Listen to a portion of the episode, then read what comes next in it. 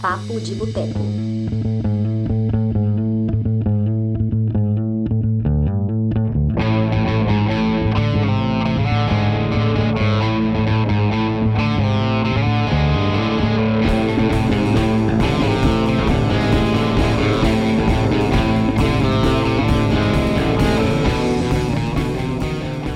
Doze anos de cinema de boteco, 12 anos de história, 12 anos do Botecão, como você está vendo aí na descrição desse programa. Essa é uma edição especial do nosso Papo de Boteco, podcast semanal do Cinema de Boteco.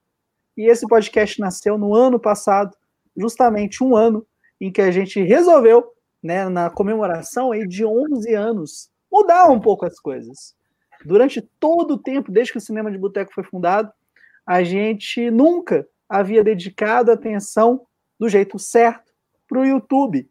E isso começou a mudar a partir do ano passado, quando o nosso canal se tornou ali, talvez, né, junto com o próprio site, obviamente, é nosso principal canal de comunicação com as pessoas. Então, para falar um pouco dessa história, desses 12 anos né, de atividade aí na internet, é, eu, Túlio Dias, tenho o prazer de receber aqui senhora Dani Pacheco. Olá. Olá. Tudo bem, Dani? Aham. Uhum. Bom, bacana, justo.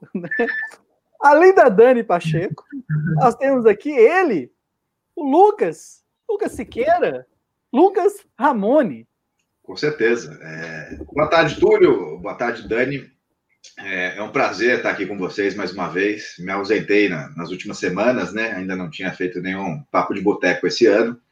Mas é sempre bom estar aqui com vocês para a gente falar um pouquinho de cinema. Hoje, pouco menos de cinema, mais de história, né? História recente. E, e acho legal, né? É, o Boteco aí fazendo 12 anos e eu tô há um ano né? com vocês aí nessa batalha, então também tô aniversariando aí, né? acho legal, velho. Isso, isso, é muito legal, cara. O, o Boteco, mano, porra, a gente começou como um blog lá em 2008 né? Juntou eu, o Joubert, o Lucas, né, seu xará, o Lucas Pai. Na época, o Lucas Pai ainda morava aqui em Belo Horizonte, morava aqui no Brasil. É, convidamos outras pessoas ali, né, próximas, como o John Pereira, editor do Audiograma, a Adriana, que faz parte, também fez parte durante muito tempo do Audiograma, é, a Mariana Alvarenga, aqui de BH também, tipo, adora cinema. Hoje, ela é uma viajante profissional, né? Quando ela não está dando aula de inglês, ela está viajando ao redor do mundo. E, porra, o projeto nasceu como algo, assim, entre amigos, né? Exatamente o nosso slogan, né? Pessoas que entendem mais de mesa de bar do que de filme, para a gente simplesmente conversar e falar, né? Escrever ali sobre as coisas que a gente gostava. Foi um lance bem legal. E, assim, era muito amador no começo a Aurora fazendo participação especial, como sempre. E as coisas começaram a mudar a partir do momento que a gente começou a participar de cabine. Cabine de cinema foi um negócio que, cara, percebi que a gente tinha uma responsabilidade maior ali. Então foi quando eu comecei a procurar é, estudar um pouquinho mais sobre isso, né? Ô, ô, ô, Dani, você lembra quando foi que você entrou no site? Lembro. Eu entrei em outubro de 2014. É, foi quando eu te conheci, ué. É, a, a, gente se conheceu trabalhando juntos, né, numa campanha presidencial, grande responsabilidade. Aí começamos 2015 desempregados juntos, né, porque presidente, presidente eleita causa desemprego, então, polêmicas. É, ah. E, porra, a Dani, desde que a gente começou a conversar, já falava, não, me amarra esse cinema, falava, beleza, bora aí, tocar o terror, né, nesse tempo. Ô, ô, ô, Dani, nesse tempo todo, tem alguma... Qual foi a primeira crítica que você escreveu no site? Nossa, posso descobrir agora, mas eu lembro que, assim, meu primeiro ano no, no site, eu fui em muita cabine, mas, tipo, muita cabine. Porque eu lembro que eu não tinha conseguido um emprego fixo, assim, eu estava só com freelancer, essas coisas, então eu ficava de casa.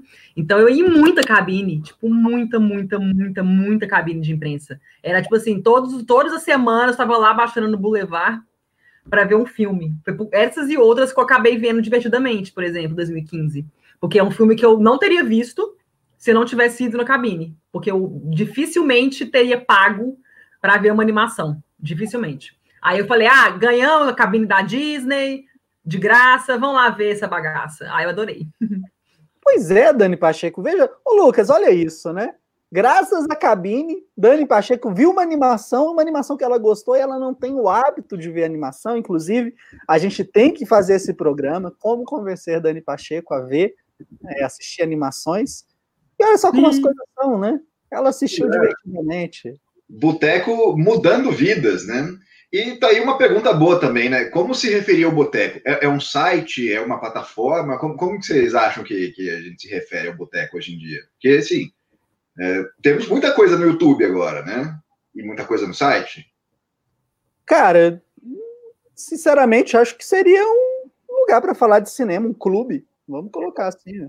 Ah, sim. Então, tipo, quando eu falo com os meus amigos, não, eu tenho um lugar para falar de cinema, tipo um clube, assim, chama Cinema de Boteco. É isso? Cara, você pode falar. ah, é uma descrição fácil de fazer. Sim. É, não, é, mas óbvio, né? O principal é o site. E hoje a gente está tentando fortalecer aí realmente essa questão do YouTube, né? Então, acho assim, você falar que ah, o cinema de boteco é só um canal, cara, meio que invalida. É, também não é só um site, né? Porque não. são plataformas. Exatamente. É, Instagram, LinkedIn, Orkut, Pornhub, estamos em todas aí, velho. Estamos em todas. É, no Pornhub principalmente. Eu tenho, de vez em quando eu faço umas críticas bem hardcore, né? Os filmes adultos estão todos lá. Boteco para maiores, depois vocês vão atrás lá. Né? Boteco para maiores, exatamente. Ô, ô, Lucas, você chegou a frequentar a cabine aqui também, não chegou? Fui também, véio. fui em algumas poucas, né? Porque assim, saí do país aí, então ficou, ficou mais difícil, né? Saí de BH primeiro, depois saí do país, mas cheguei aí. E ao contrário da Dani, eu recusei algumas animações, que nem Frozen 2, que foi em novembro que eu tava, ah, nem fudendo que vou ver Frozen 2. É, já, já neguei. Assim. É bem fraquinho, sinceramente. Eu não gostei também, não. Eu acho um uma bosta. Eu falei, fudendo.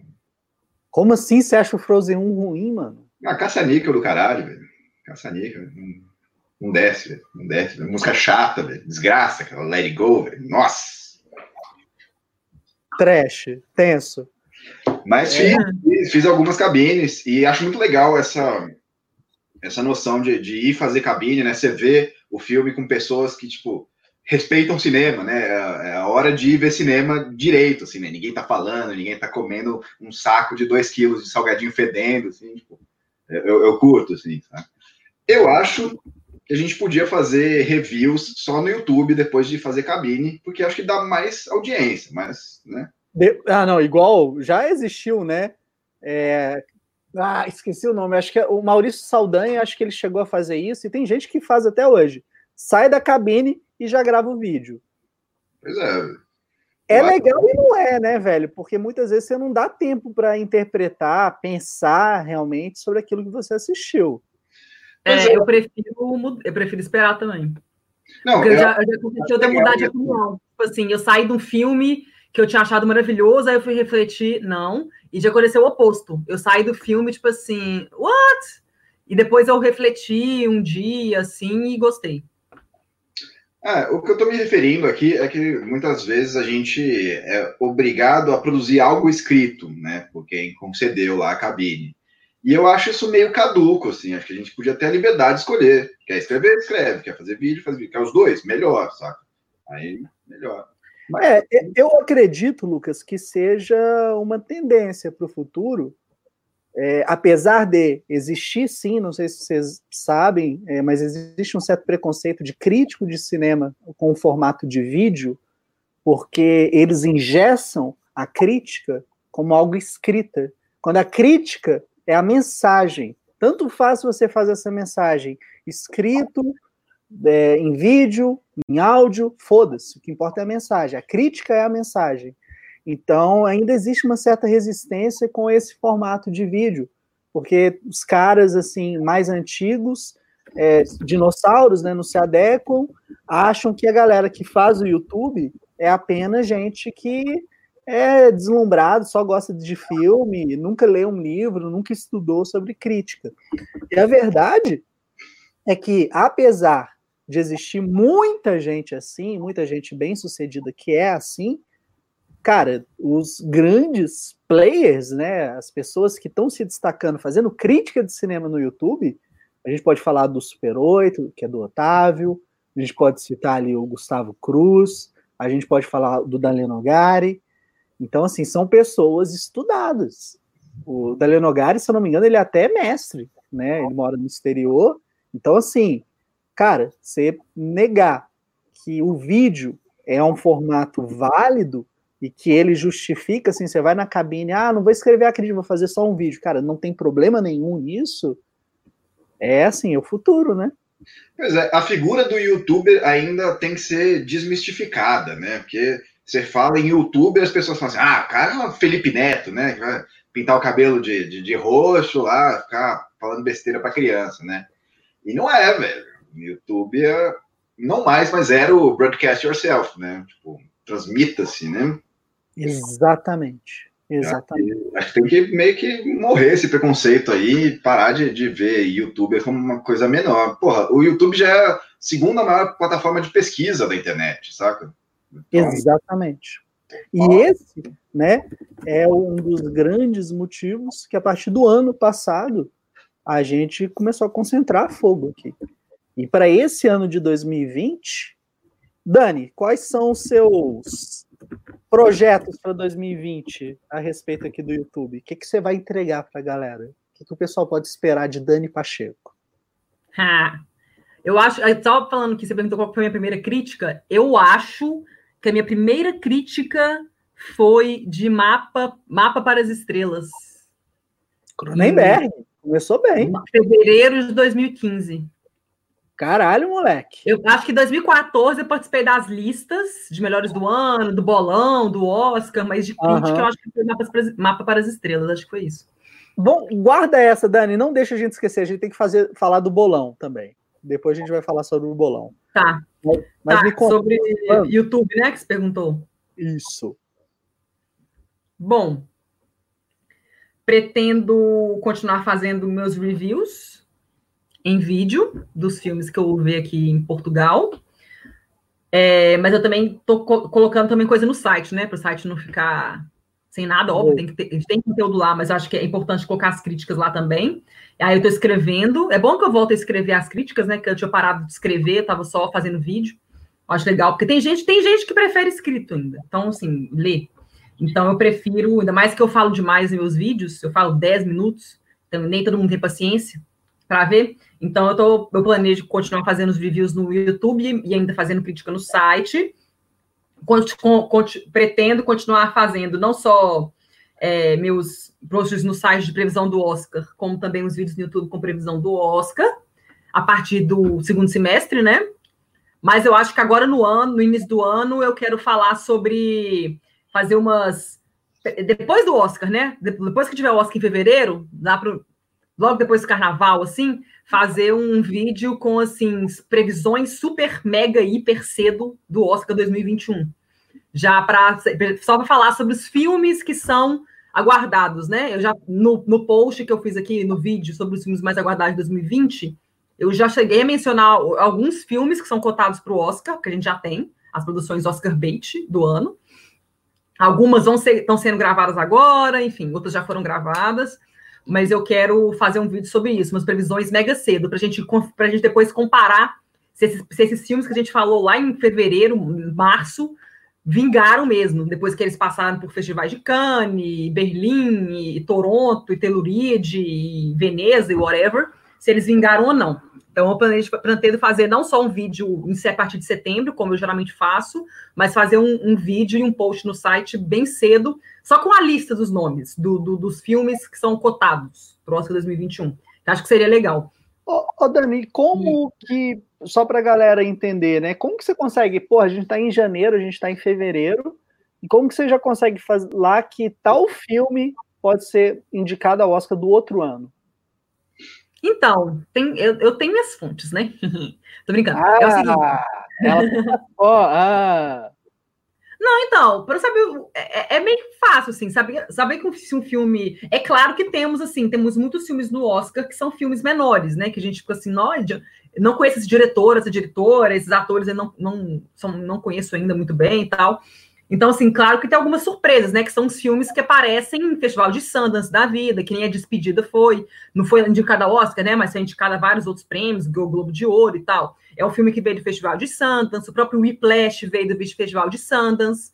Se ele não tivesse tido aquela repercussão enorme no Festival de Sundance, ganho prêmios e ter tido uma sido comprado por uma distribuidora decente e tal, talvez o Whiplash não teria nunca ganho um Oscar. Então, assim, tem muitos filmes que não são Oscar bait, e que surge nesses festivais, que são filmes independentes.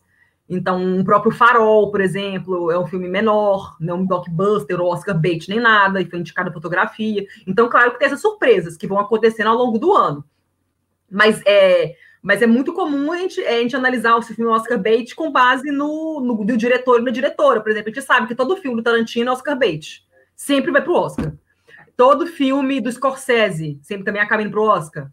É, todo filme do, do Steven Spielberg tem algum potencial, dependendo do filme, né? Claro, depende do filme. Esse ano, por exemplo, ele ele está dirigindo o um remake de Amor Sublime Amor, que vai ser lançado no fim de dezembro.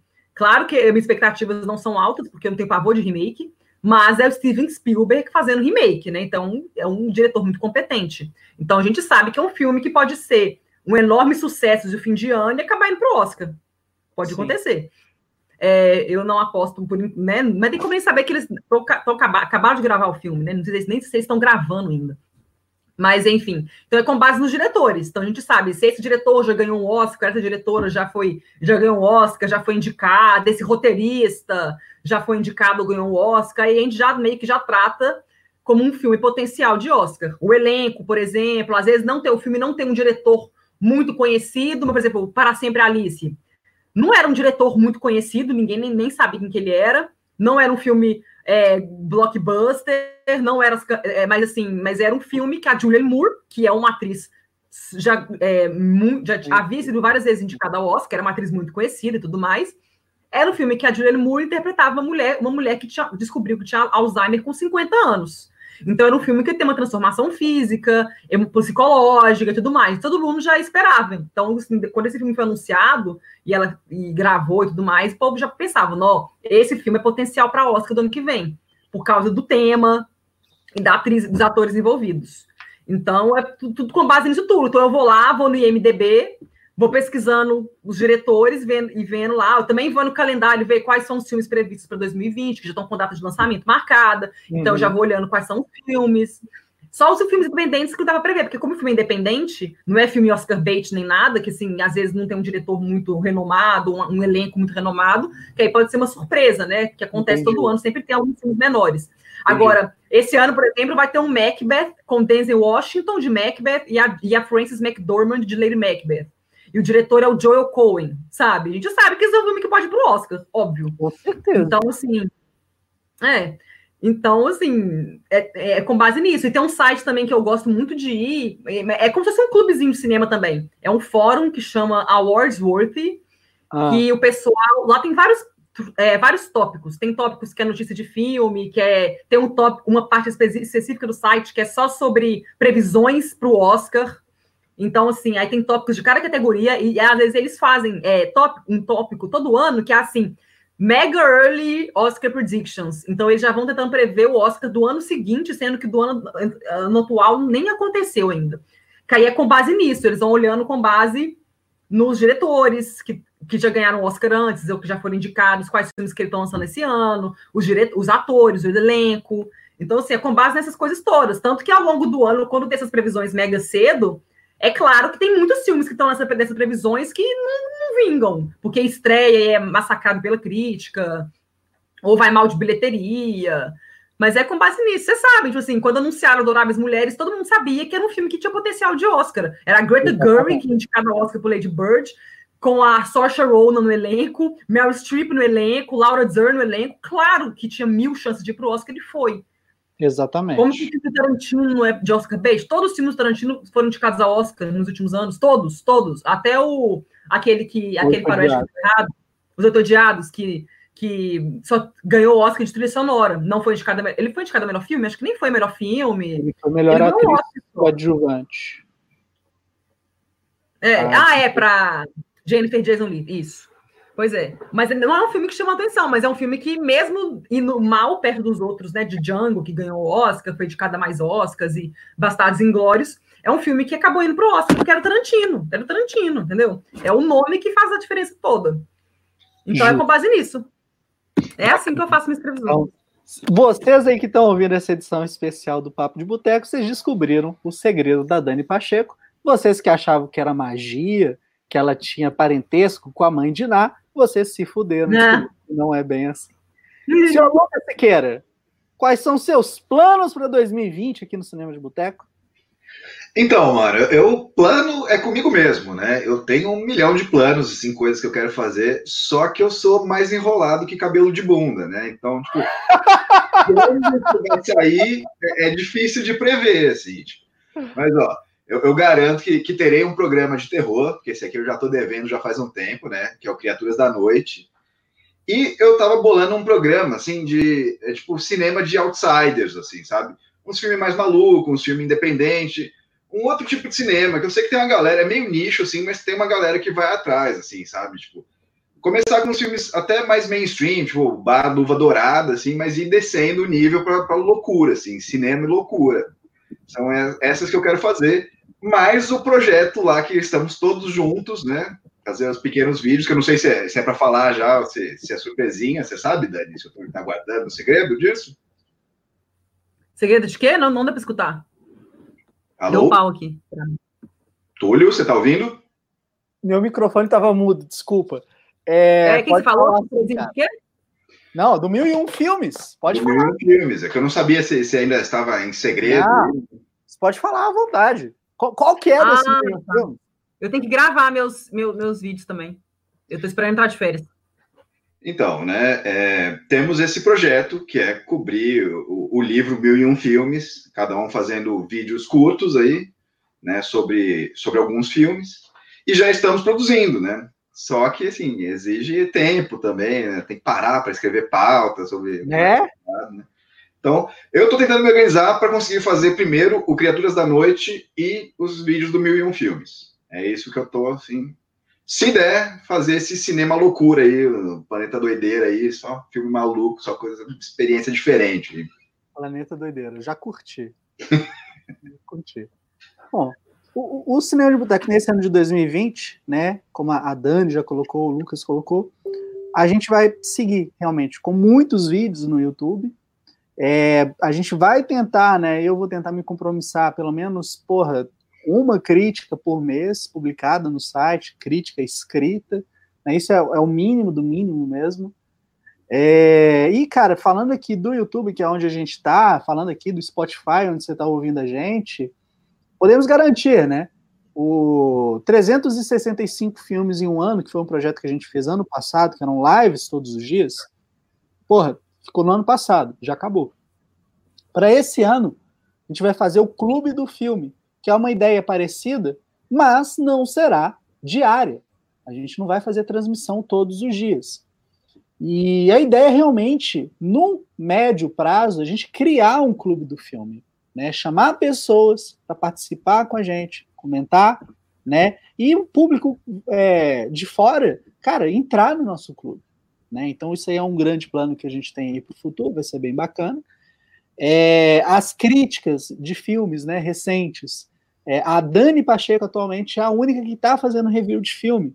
Né? Por mais que a gente faça aqui o 365 filmes, o Clube do Filme, que são análises também, não são análises curtas, são análises longas. Né? Porra, a gente falou de O Farol recentemente, durou uma hora e meia. Então, não é assim acessível. O Marcelo Palermo, em breve, talvez ele volte a fazer esses vídeos, e eu preciso fazer esses vídeos também, né? Aparecer, falar. Então é bacana, talvez aconteça. Toda quinta-feira, a partir desse fevereiro, a gente vai voltar com o Cinema de Boteco TV, que são aqueles vídeos que não necessariamente são críticas de filmes, mas são vídeos mais assim, ah, vamos falar de cinema aqui, desse universo do cinema, de gostar de ver filme, né, que são vídeos mais tranquilos, mais leves, mais engraçados, algumas polêmicas, assim, coisa leve mesmo. E tem esse projeto, o Mil e Um Filmes, que eu acho que é a menina dos olhos né, desse, desse ano. É um projeto super ambicioso, e não estou falando pretencioso, é ambicioso mesmo, porque pretensão é algo que está além do seu alcance. Fazer esse projeto é algo que está ao nosso alcance, porque a gente é cinema de boteco. Não é o site Dani Pacheco, não é o site Lucas Siqueira, não é o site Túlio Dias. É um projeto coletivo. E a partir do momento que a gente tem força é, combinada, né, os talentos se unem, cara, a gente consegue realizar qualquer coisa.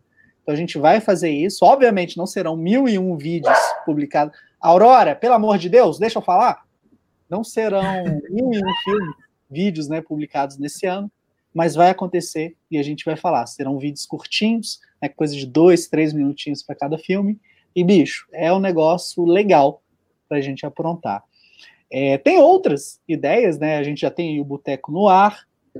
A gente começou a fazer o guia de lançamentos, que é um negócio que porra, já era pauta antiga, o pessoal pedia muito, de falar de filmes que estão estreando. Então eu decidi fazer transmissões ao vivo para falar das estreias do cinema e também estreias na Netflix. Então, assim, é uma live, mas é uma live rápida. É, o próprio Papo de Boteco. E tem outras ideias aqui. O Lucas Carne o Leonardo Carnelos, né, que participa com a gente, ele sugeriu da gente começar a produzir vídeos falando de filmes parecidos. Do tipo, cara, você gosta de filme, ah, sei lá, Duro de Matar.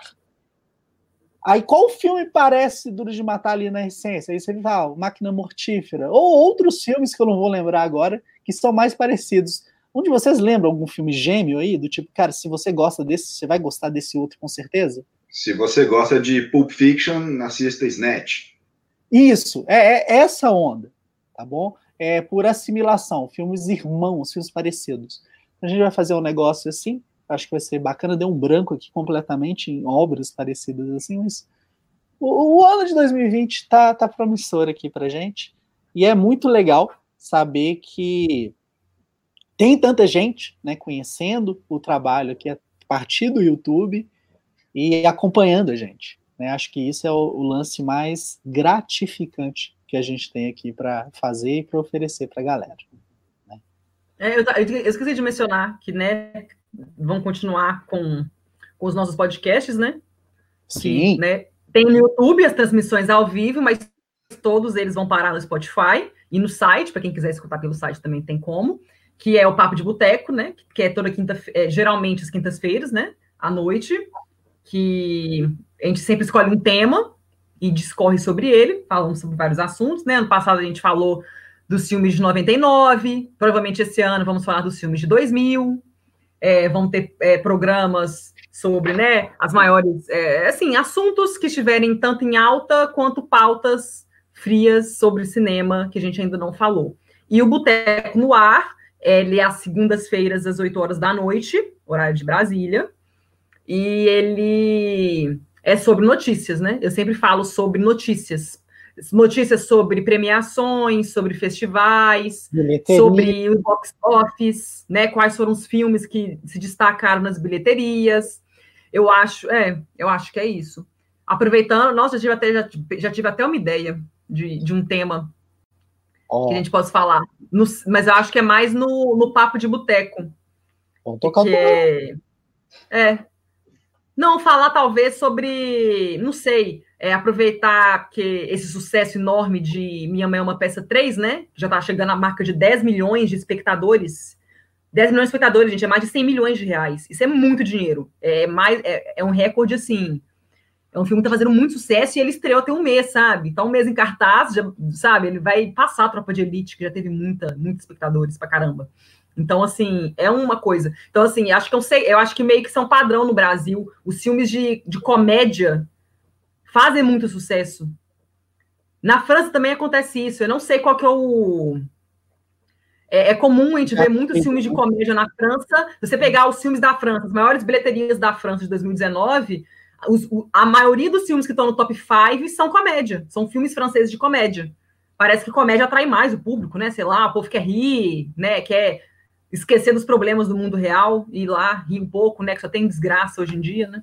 Então, assim, não sei porque qual que é esse segredo, né? Por que os filmes de comédia geralmente atraem tanto? Aí acho que é, acho que é interessante pegar, né? É, aquele filme também A Minha Vida em Marte, também com o Paulo Gustavo, também teve muitos espectadores. Então, assim, por que será que esses filmes de comédia costumam ter da bilheteria no Brasil, por exemplo? A gente pode fazer algum tema sobre isso. Acho que seria legal. Mas, é. O Lucas. São só ideias. Né, Lucas preparou aí algumas perguntinhas ah, é sobre essa história de 12 anos do cinema de boteco. Ele virou para mim, né, em off, e perguntou: Você quer que antecipe essas perguntas? Aí eu hum. pensei, né, cara, é o Lucas perguntando. Acho que é melhor hum. antecipar, mas eu fui guerreiro, falei, cara, me surpreenda. Então, Lucas, vamos lá, vamos tocar o terror nessa parada.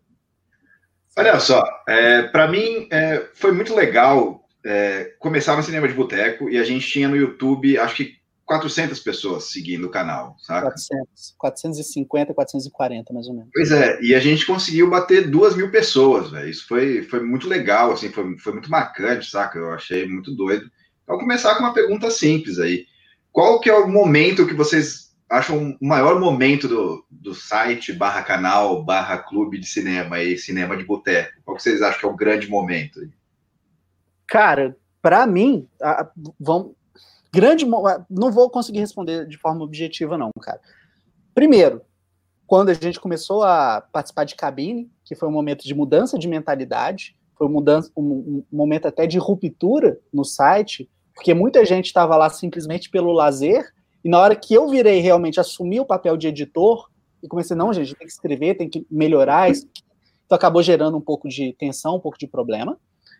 É, cabines. Outro momento, quando a gente virou parceiro da Editora Abril, né, na, da Super Interessante, isso começou a dar uma audiência imensa para a gente, é, tanto que os 70 mil é, likes que a gente tem no Facebook vieram dessa época, 2013, 2014. Super Interessante divulgava, o Facebook ainda entregava conteúdo para as pessoas, então a gente bombava.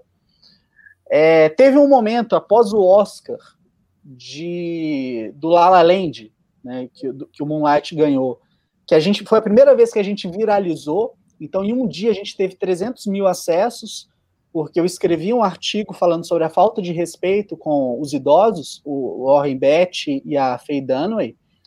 Então, esse foi um puta momento do caralho também. E eu lembro, velho, de como é que foi os bastidores de escrever esse texto, porque eu mandei para Priscila Armani, mandei para o Lucas Paio, para Larissa Padrão também. Não sei se eu cheguei a mandar isso para Dani Pacheco. Eu estava super preocupado porque era um assunto polêmico e eu estava dando porrada em todo mundo. Porque a gente, é, a gente, defende muito bandeira, né? Ah, vamos respeitar o homossexual, ah, vamos parar com o racismo, vamos cortar o machismo. E, cara, a gente não converge para falar de idoso. O idoso é uma causa que a gente não se importa porque a gente não vive ela. A gente só se importa com o que está ardendo no nosso cu no momento. O que vai arder depois, foda-se. Tá no do outro, dane-se, não é no meu. Então, é, o que eu acho que aconteceu no palco ali foi um problema, foi uma falta de educação, né? O produtor roubando, tirando, puxando mesmo, e os dois idosos ali tipo, totalmente perdidos, né? Do tipo, cara, a gente fez merda. Então, assim, não foi trash, então esse texto viralizou. E eu acho que o último momento foda, um momento de destaque, foi o 365 filmes em um ano. Que, cara, encarar, né, essa de fazer live todo dia, né, falar, não, vamos bombar aqui o canal, e a gente conseguir 2 mil inscritos, óbvio, porra, a gente pediu ajuda ali para o Pablo quando a gente estava querendo bater mil inscritos, então o Pablo Vilaça, ele conseguiu para gente, em um dia, 500, 300 pessoas, por causa de um tweet. Então, acho que o, o, o, o nascimento, vamos colocar assim, do canal no YouTube é o último grande marco que a gente viveu. Doido. E você, Dani, qual o melhor momento aí que você passou, ou um momento célebre do, do cinema de boteco? Ó, que eu lembro de ter é, repercussão, eu lembro que eu fiz um post uma vez sobre os filmes que ganharam Oscar, mas que não deveriam ter ganho. Eu lembro que deu uma repercussão, muitas, muitas pessoas é, discordando, outras concordando. Eu lembro que a foto de exibição do, do post era Shakespeare apaixonado. É. Enfim. É, e teve gente né, que até disse que ele mereceu ter ganho, eu acho, se não me engano. Meu Deus. Mas, enfim, teve esse post. Teve um post que eu fiz sobre como ser mulher em um mundo de Harvey Weinsteins, que foi logo quando explodiu o Me Too. É, eu também fiz um texto sobre isso. É... O que entra nessa, nessa sua lista? Porque você fez o vídeo de Cats e o negócio bombou, né? Deu... Sim, sim, é, não é. Aí é que eu tava lá atrás, né? O do Oscar, acho que foi 2015, 2016 que eu fiz. Aí o do Harvey Weinstein foi no fim de 2017. E o YouTube, eu comecei a. Não foi no. Acho que foi em maio do ano passado que eu comecei a colocar vídeo no YouTube. Aí no fim do ano eu já aí eu aumentei mais. Que eu, antes no início eu tinha um pouco de vergonha de fazer review, depois eu comecei a fazer. E no fim do ano eu comecei a fazer mais vídeos de, de fim de ano, né? Maiores bilheterias do ano, os maiores fracassos do ano, enfim, muitas coisas que eu colocava no site, estava fazendo vídeo no YouTube também para quem prefere ver. Aí um dos, aí eu teve no fim do ano que teve um pico, né? Que a gente ganhou muitos inscritos, ganhamos dinheiro por causa do vídeo de Cats, porque eu fui numa cabine de imprensa aqui de Cats e ele tinha um embargo. Só que o embargo que, tinha, que o Cats tinha era, mesmo com o embargo, o, o filme ainda não havia, havia sido visto por muitos jornalistas no Brasil, porque o filme estreou aqui antes. Então, quando, minha, quando acabou o embargo, acho que foi dia 9 de dezembro, alguma coisa assim, é, eu, coloquei o vídeo no ar e a crítica no site no ar, só que no Brasil não tinha quase, não tinha praticamente nenhum review, porque o filme ainda não havia sido exibido.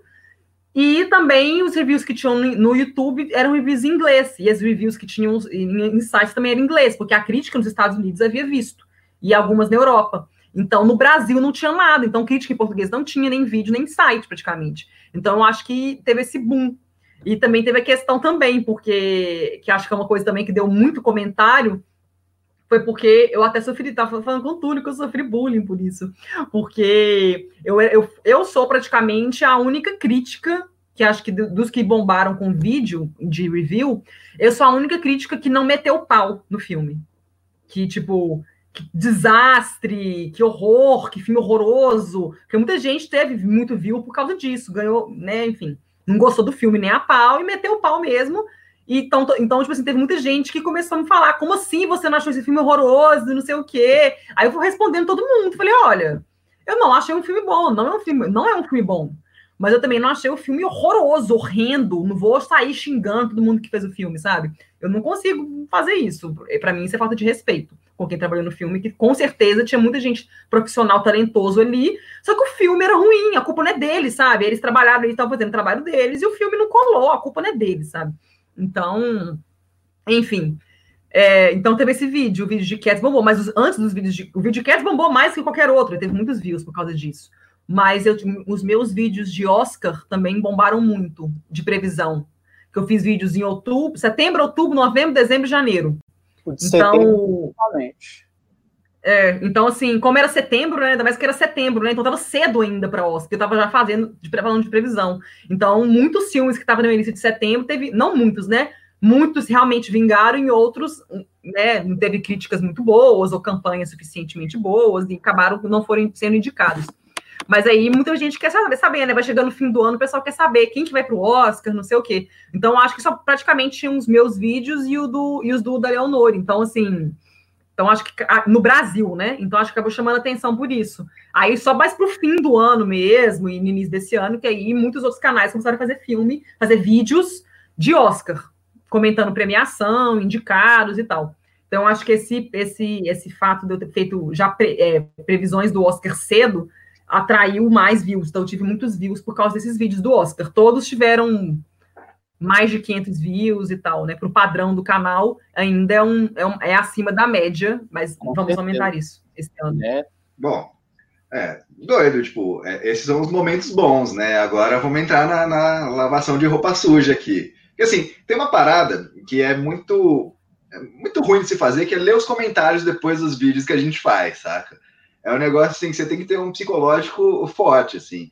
Aí várias vezes eu falo, não, vou dar uma lida aqui, ver o que o pessoal falou. Aí você fala, nossa, os caras não, não entenderam o que eu falei, pegou errado, assim. Eu queria saber de vocês, momentos bosta, assim, que vocês falam, nossa, ou mandei mal, ou ninguém entendeu. Vocês têm esses momentos, assim? Cara, é, quando eu comecei a publicar a lista de melhores filmes, né, porra, na época o Google gostava da gente. Então a gente tinha uma audiência muito legal por conta dessas listas. E uma das listas que a gente fez foi de surpresas e frustrações do ano. Meu velho, as pessoas não sabem ler. A gente faz a lista, o título, surpresa e frustração. O pessoal achava que eram os melhores e os piores. Então, de ofensa, que eu e o Marcelo Seabra, que a gente dividia né, essa, essa lista, de ofensas que a gente recebia, era uma loucura. E assim, era negócio pesado. É, e isso, velho, me ajudou a. Lembrando muito do Heitor Valadão, com quem eu aprendi muito, trabalhando ali no cinema em cena, é, cara, não responda na mesma moeda, saca? Tente relevar. Então, muita gente mandava comentário bosta, eu ia lá, eu comentava com uma educação, eu fazia a pessoa se sentir uma bosta, sacou? Então, assim, teve muito disso. É, aí, atualmente, né, com o canal, muita gente, como a gente faz live longa, muita gente acessa achando que é é o vídeo do filme. Então muita gente vai lá e briga, ofende. Cara, eu. Assim, hoje eu tô tranquilo, né? Mas teve um período ano passado que eu liguei foda-se e o pessoal respondia. Cara, eu aloprava nas respostas. Né? Do tipo, cara, vou trollar mesmo, dane-se. O pessoal escrevia errado, eu zoava que tava escrevendo errado, tava me xingando e escrevendo errado. Então, assim, é. Eu, eu fui babaca com a maioria das pessoas, mas eu tentei ser um babaca engraçado, do tipo, cara, eu tô me defendendo, você tá sendo babaca primeiro, entendeu? Não, mas tinha uns comentários que, que, que os caras te xingavam de uns trem que, assim, teve alguns comentários que eu realmente eu, eu, eu reportei e ele foi apagado. Sim. Era o cara te falando coisas horrorosas, tipo, ah, vai se fuder, sabe? Te mandando tomar Exatamente. no cu, sabe? Ah, pelo amor de Deus. Manda um abraço. É, tem, tem, tem, uns comentários, assim, que, que as pessoas, tipo, não sabem como se expressar, aí já vai no, no, ataque pessoal, né? Esse gordo burro aí não sabe o que tá falando. Ele fala, porra, eu tô falando filme. Exatamente. É a é. dificuldade de aceitar opinião diferente, né, Lucas? É. é. Mas, Mas ó, assim, essas coisas acontecem. Queria saber, tipo, vocês já pensaram em tipo, desistir ou dar um tempo? Porque assim, dá, dá uma machucada no ego, né? Dá um, tipo, porra, né? fazer meu melhor. Esse cara vem que.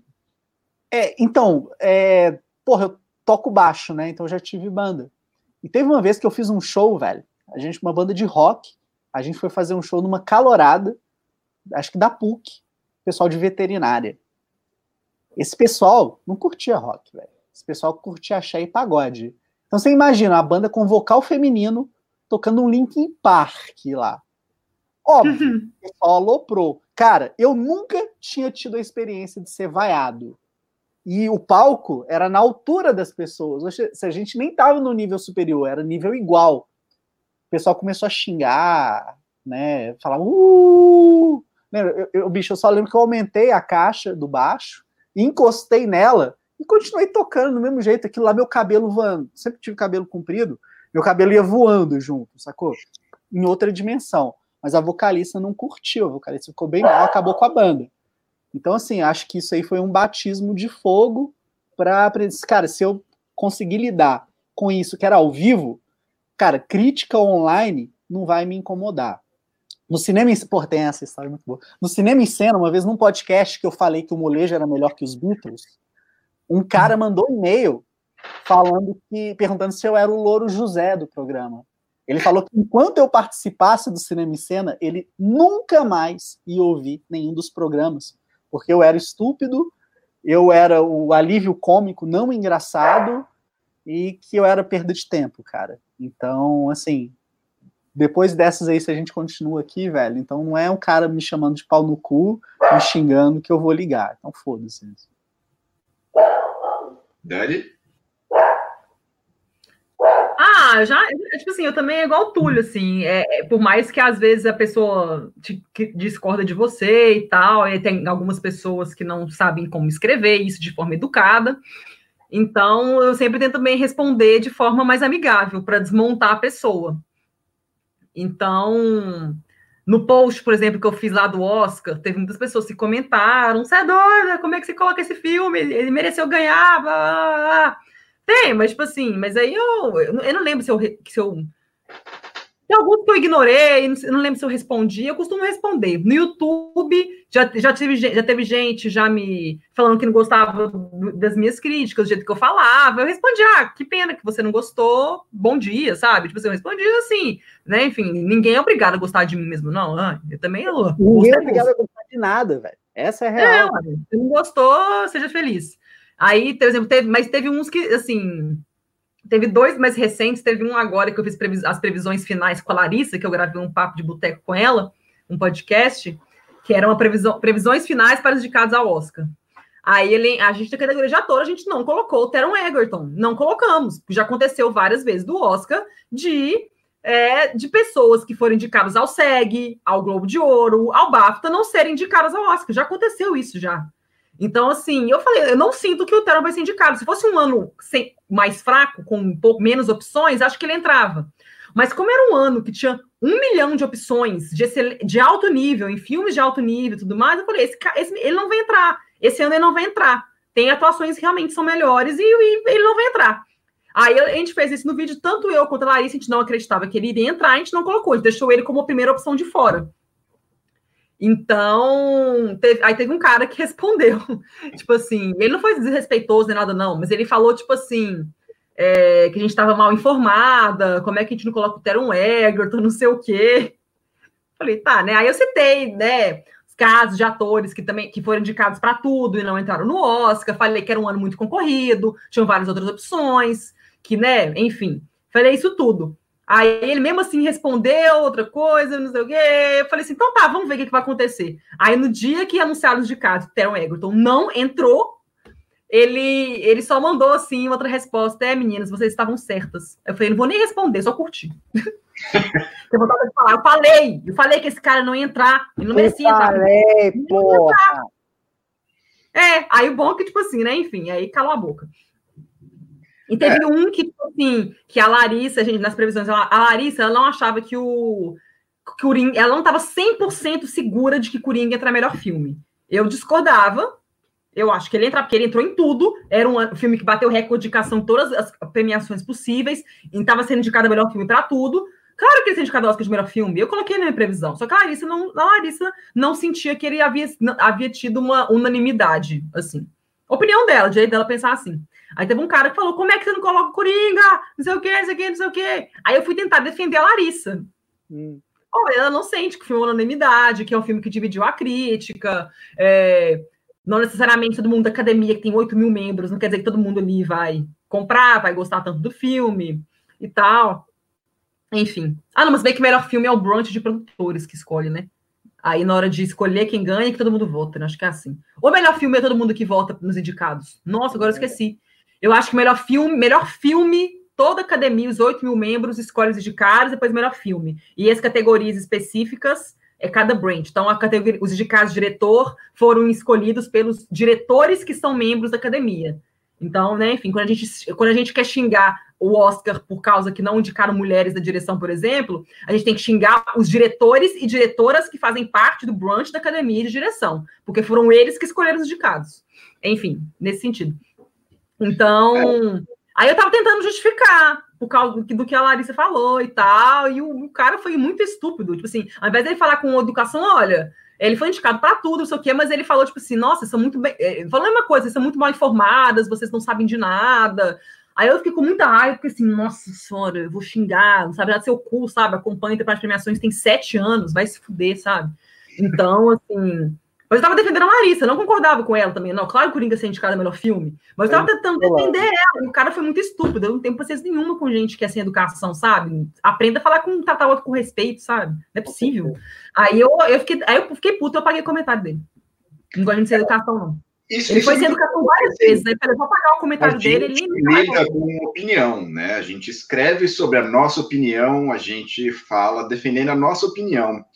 E já é difícil internamente, né? Porque assim, a gente discute com o pessoal do grupo de cinema de boteco e normalmente dá treta, assim. Eu tenho até me ausentado um pouco do grupo de cinema de boteco, porque assim, toda vez que eu, que eu tava falando alguma coisa, eu entrava numa treta, assim. Como é que vocês lidam uma treta com os colegas? Porque é foda, né? Eu, eu te entendo, velho. É, é, é a coisa de. Não, mas eu acho que ia ser legal o Lucas colocando uns vídeos no YouTube. Porque é da polêmica. Você Sim, falando eu- mal do Tarantino. É, a gente tem que fazer Você um podcast. Eu não falo porque eu sei, né? Não, eu tô aqui só pra polemizar, falar que o Tarantino é uma bosta, eu nunca vi nenhum filme dele. Não, você viu todos os filmes dele e você não gosta do cara, direito seu. Então eu Sim. acho que seria legal porque é um contraponto ao, ao common sense, que todo mundo gosta dele, baba ovo dele, e você não gosta. Então é legal uma pessoa que entende e falar sobre isso. Então eu Exato. acho que daria muito, a gente teria muita, aplica- muita visibilidade por causa disso, do canal, por causa disso, É, é, das suas opiniões. Eu acho válido. Não, eu, eu acho super válido essa parada, né, de fazer coisa, porque quando você vai fora do lugar comum, você chama atenção, velho. E quando você faz isso sem ser simplesmente por chamar atenção, sem ser gratuito, melhor ainda, velho. Mas, obviamente, as pessoas não vão te entender, porque eles acham que, nossa, você não pode falar que não gosta de um filme do Martin Scorsese. É pecado. Então, assim, é difícil. Eu, eu tenho 31 anos, né? Eu não vou ser o adolescente que fala, ah, não gosto de Tarantino só pra ser o diferentão, né? Essa fase já, já passou aí, né? Já foi. Uhum. Mas tem mais, é, eu tem mais alguma pergunta, senhor Lucas? Só um minuto aqui que eu tenho que desligar aqui. O, o programa Tá. tá tocando aqui. Pô, Daniel, Não, mas é muito legal, tipo assim, se o Lucas fizesse uns vídeos, tipo assim, os filmes mais esquisitos do mundo, é, as melhores animações japonesas, sei lá, alguns assuntos assim que eu acho que ia pegar um nicho, sabe? com certeza, com certeza. Que o o Lucas ia ser, tipo assim, o, o referência para um cinema, tipo, diferentão, sabe, esquisito, sei lá, que ninguém Exatamente. conhece. In- Inclusive, É, é isso que eu quero, assim. Eu acho que, que tem é, esse espaço, acho que tem gente que gosta de, de um outro tipo de cinema, saca? Dá pra fazer, né?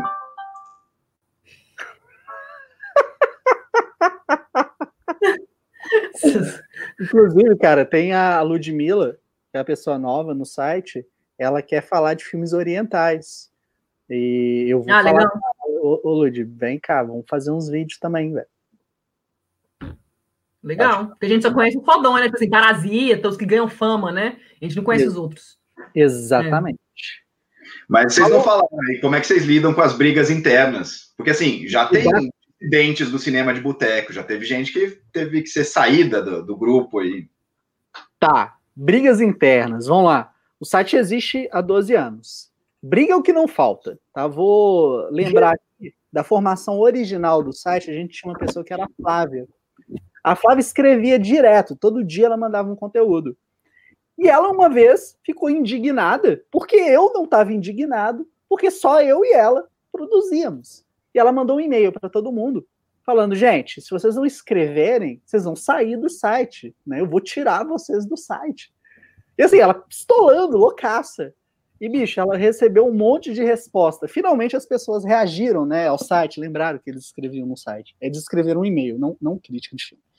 É, e, mano, todo mundo lá falando: senhora dona do boteco, você não precisa me tirar do site, eu saio. Então, assim, um monte de gente saiu nesse dia. Foi a primeira grande treta do cinema de boteco.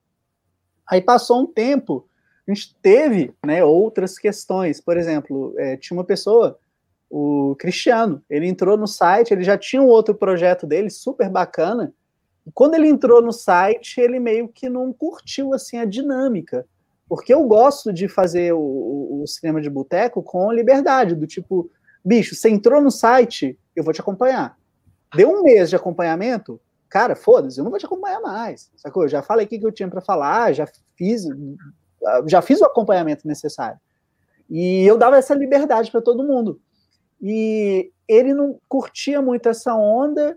E outra, é, eu lembro que quando o Piranha estreou, eu fiz uma crítica do Piranha que era basicamente ha, ha, ha, ha, ha. Eu acho que eu escrevi 300 caracteres só de ha, ha, ha, ha, ha. Ele virou e falou, cara, um site sério desse não pode fazer esse tipo de coisa, isso é coisa de amador. E, obviamente, depois eu escrevi a crítica séria, mas ele me deu uma colada. É, ele acabou saindo do site depois, rolou uma treta.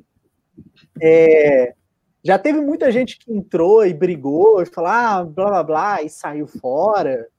É, antigamente, eu e a Larissa, a gente brigava todo dia no grupo do WhatsApp, aí agora que a gente tá velho, a gente parou de brigar. Né? A Dani tá rindo aí que ela pegou uma dessas brigas, né? Nossa, sei Larissa, velho. É porque é inferno astral, né? O C é de câncer, é de leão, fica brigando. Exatamente. Então, assim, era, era, muita treta, muita coisa é. doida, assim, rolando.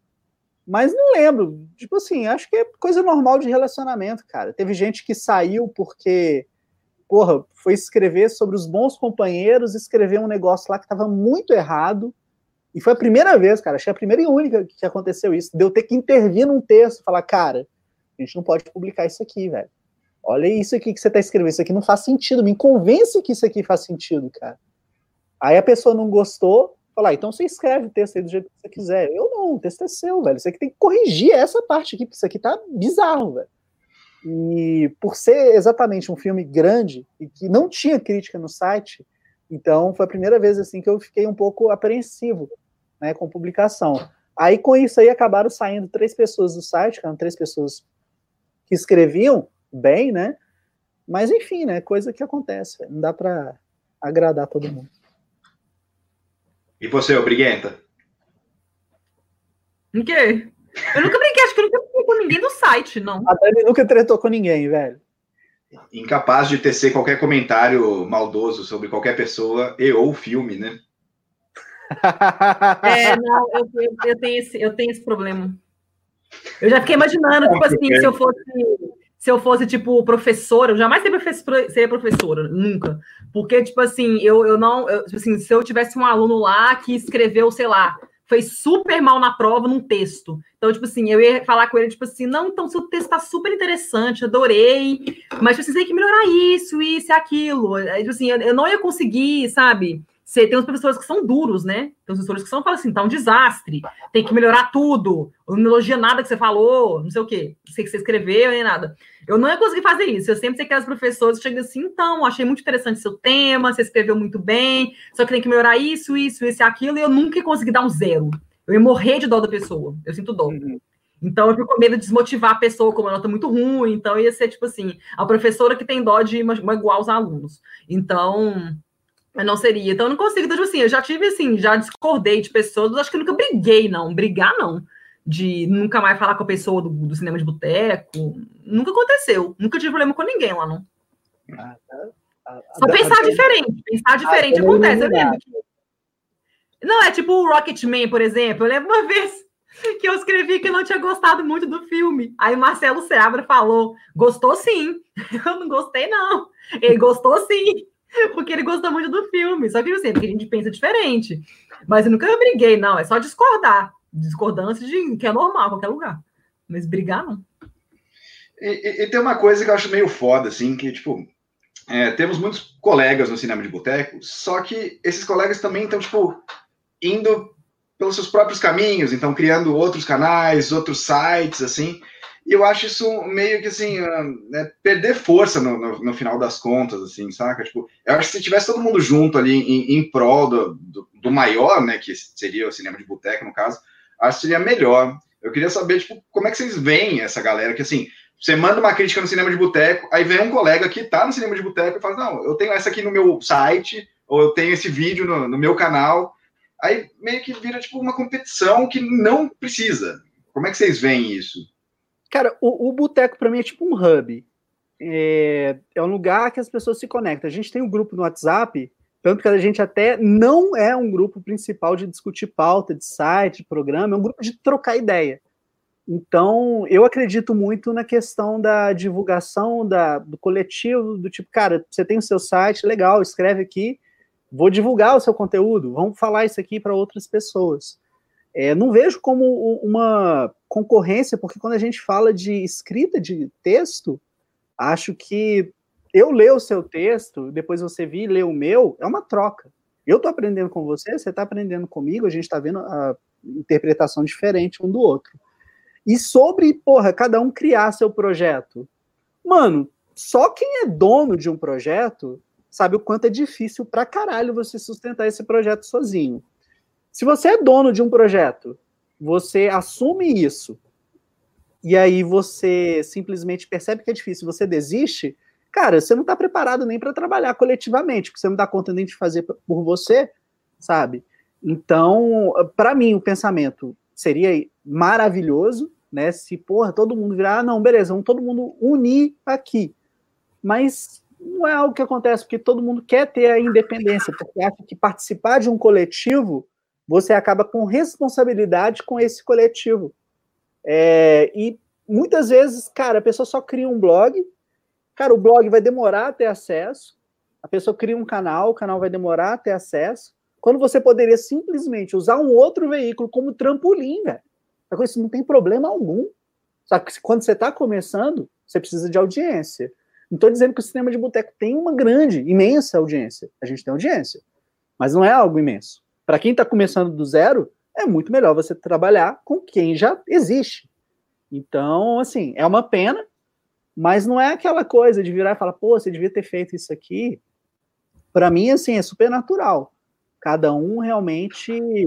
É legal ver que cada um quer ser o dono do próprio nariz, cada um quer ser independente, mas muitas vezes eu acho que o pessoal não, não entende, né? Que você pode ser independente sendo coletivo. Dani, comentários? Ah, eu acho que é tipo. Cada um tem seus projetos, gente. Eu acho assim, claro que, tipo assim, se todo mundo estivesse produzindo para o site, ele ia né, ter muito mais conteúdo tudo mais, mas eu acho que cada um tem seu tem seus projetos. Então, assim, eu acho que né, decisão de cada um mesmo. Eu tinha um site meu de cinema que eu falei, não, eu vou abrir mão, eu vou abrir mão dele, porque tava só eu sozinha, não dá, prefiro fazer parte do cinema de boteco. Porque é, é que eu fiz é pesado. Quando você decide fazer um negócio sozinho, é muito pesado, cara. É, é pois é.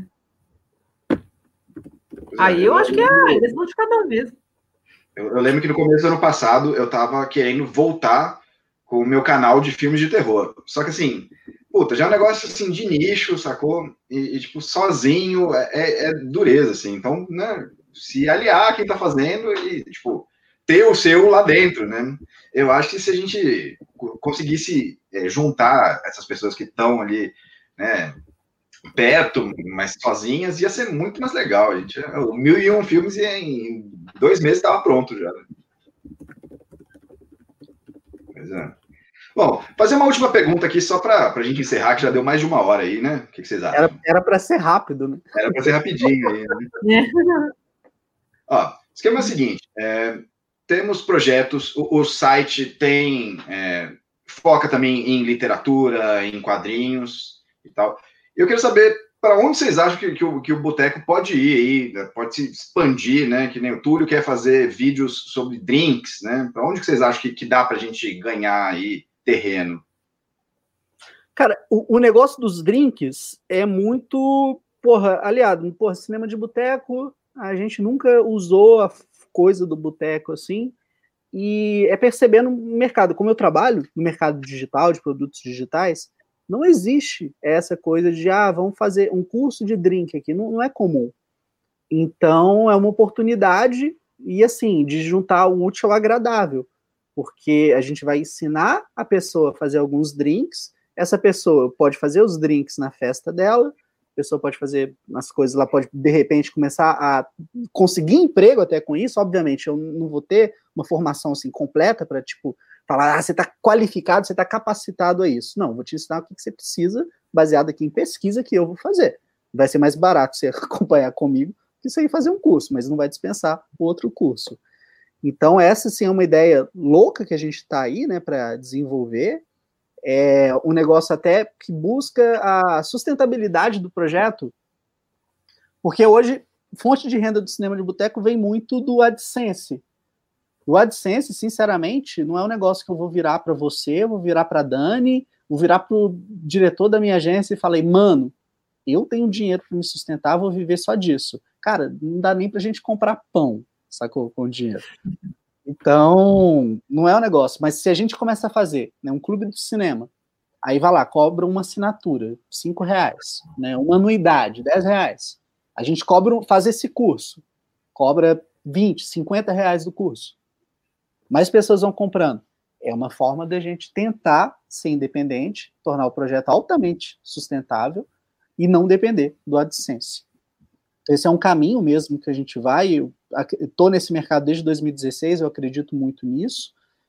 É, então, assim, é um caminho. Agora, outras coisas que a gente pode fazer é. A gente já tentou falar de música, né? Nunca foi muito assim para frente. Inclusive, eu tenho muita vontade de fazer um podcast, não, não um outro podcast, mas no Papo de Boteco, fazer uma edição falando de música, falando de literatura, né? Esperar chegar a 100 edições, aí a gente começa a aloprar aqui, né? Um dia a gente fala de posições sexuais favoritas de cada um. Porque. É, o, esquema, o esquema da música é um que me agrada muito. Eu queria muito que o cinema de boteco fosse para esse lado, assim, tipo, fazer um programa no qual, assim, hoje a trilha sonora é do Pulp Fiction, né? Que são, é a única coisa que presta nos filmes Tarantino é a trilha sonora, porque não foi ele que fez também, né? Aí, tipo, daí passar todas as músicas, falar um pouquinho, assim. Eu queria muito ir para esse lado, acho muito doido, assim. É, é, é, é legal a gente fazer um programa sobre músicas do cinema, isso é muito doido. Não, não, é, é, esse é um negócio que encaixa fácil, mas o que eu tava falando é o seguinte: é, Ramones versus Pink Floyd. Pois é, tem que educar os fãs que eles ainda estão, né, com esse pensamento antiquado de Pink Floyd aí, né, de banda que não faz sentido mais. Ai, Deus. Enfim, saca? Esse tipo de coisa. Porque é, é, é diferente. E justamente quando a gente pensa em boteco, cara, boteco é um lugar super diplomático. A gente pode fazer um programa falando de futebol, sacou? Porque é, é fugir só do cinema. É transformar o cinema de boteco, é, apesar do cinema do nome, transformar ele num ambiente em que a gente pode falar de qualquer coisa, sabe? É, fala de série, fala de literatura, fala de comportamento, fala de.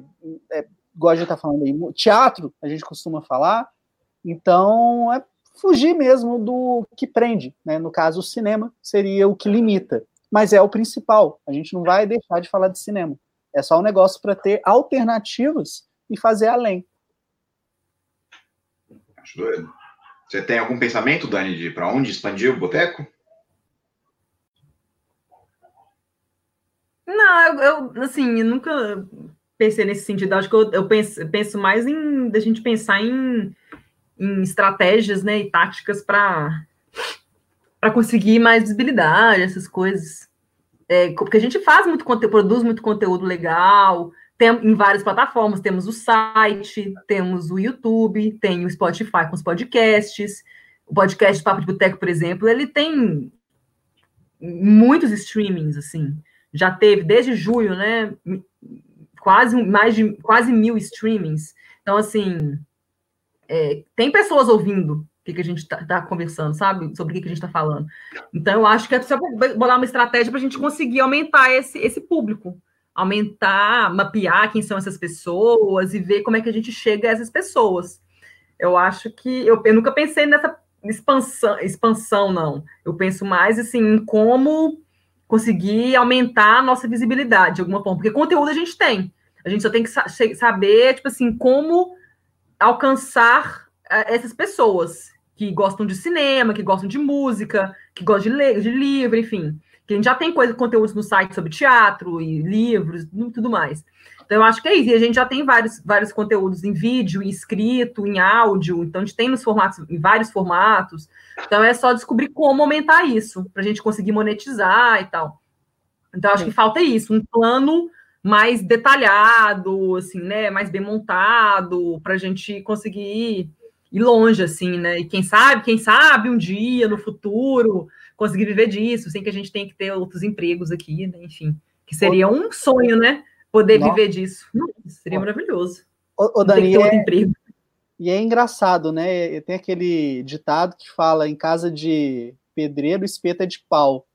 Cara, eu sou especialista em marketing digital, bicho. Tipo, saca? não consigo é, pensar de uma forma prática na divulgação do cinema de boteco. Porque eu tô tão focado na produção do conteúdo que na hora que chega da divulgação, a gente até hoje mesmo, né, nos bastidores a gente estava conversando, é, porra, ano passado a gente fez mais de 500 vídeos. A tendência é que esse ano a gente faça mais de 700 vídeos. Então, mano, a gente tem que divulgar esses vídeos. E a gente não, não, não consegue fazer a divulgação deles. Então. É assim, divulgar a gente divulga, só que não tem a visibilidade que precisa. Exatamente. Assim, faz, a gente faz o Search Engine Optimization, faz o SEO direitinho, o, Túlio otimiza os posts, os vídeos, tudo certo. A gente tem muitos seguidores no, no, Facebook e no Twitter e no Instagram, só que não é o suficiente para ser autossuficiente, né? Mas é a estratégia mesmo que a gente tem que bolar é para conseguir aumentar muito esse universo de pessoas. Exatamente. Então, é, mas é difícil, mas isso é difícil, é um desafio para a gente de comunicação mesmo. Isso é difícil, você conseguir fazer crescer assim nesse nível, né? Não, mas é, é um é desafio. Difícil. É, é, difícil, mas é aquela coisa. É, o, o que, que me chateia é que eu não consigo nem parar e pensar nisso, sacou? É, é não, pois é, você tem trabalho, pai. Você tem trabalho, você tem suas coisas que tem que fazer. Se você tivesse por conta disso, aí não, seria outra coisa. É. Loucura. Bom, galera, acho que é isso, né? Muito obrigado a vocês né, participarem do meu programa aqui de entrevista. um prazer tê-los aqui. É. E aí, Lucas, me conta, como você se sentiu sendo apresentador? Detesto, véio, acho uma bosta, saca? Acho, me sinto fazendo trabalho de escola, assim, acho é terrível, velho, terrível. Achei bem. Bom, então, Chegamos aí ao final dessa edição especial do Papo de Boteco. Né, Lucas, muito obrigado aí pelas perguntas. O pessoal vai ouvir o programa e falar: porra, velho, os caras estão fazendo a entrevista do canal, no próprio canal. Exato. Aí fala, cara, isso aqui, esse podcast foi um vídeo institucional. Então, foda-se. A gente faz o que quiser aqui, sacou, velho? Exatamente.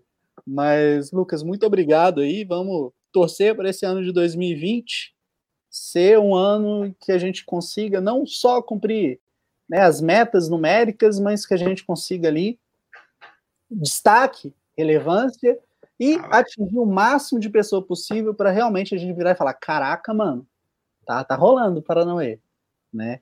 E uma, uma coisa que eu percebi muito no 365 filmes em um ano é que às vezes a, a gente pensa apenas né, naquele resultado que mede o lucro, no resultado financeiro, que óbvio é importante pra caralho, porque, cara, se a gente não tiver dinheiro, a gente tem que procurar coisa que nos dá dinheiro para a gente conseguir viver, sacou? Ninguém vive sem dinheiro.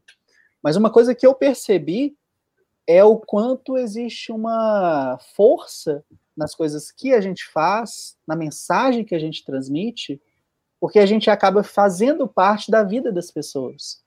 Então, teve relato de gente falando, cara, as lives aqui são o que me fazem companhia, o que me faz rir, eu tava mal e agora eu tô bem.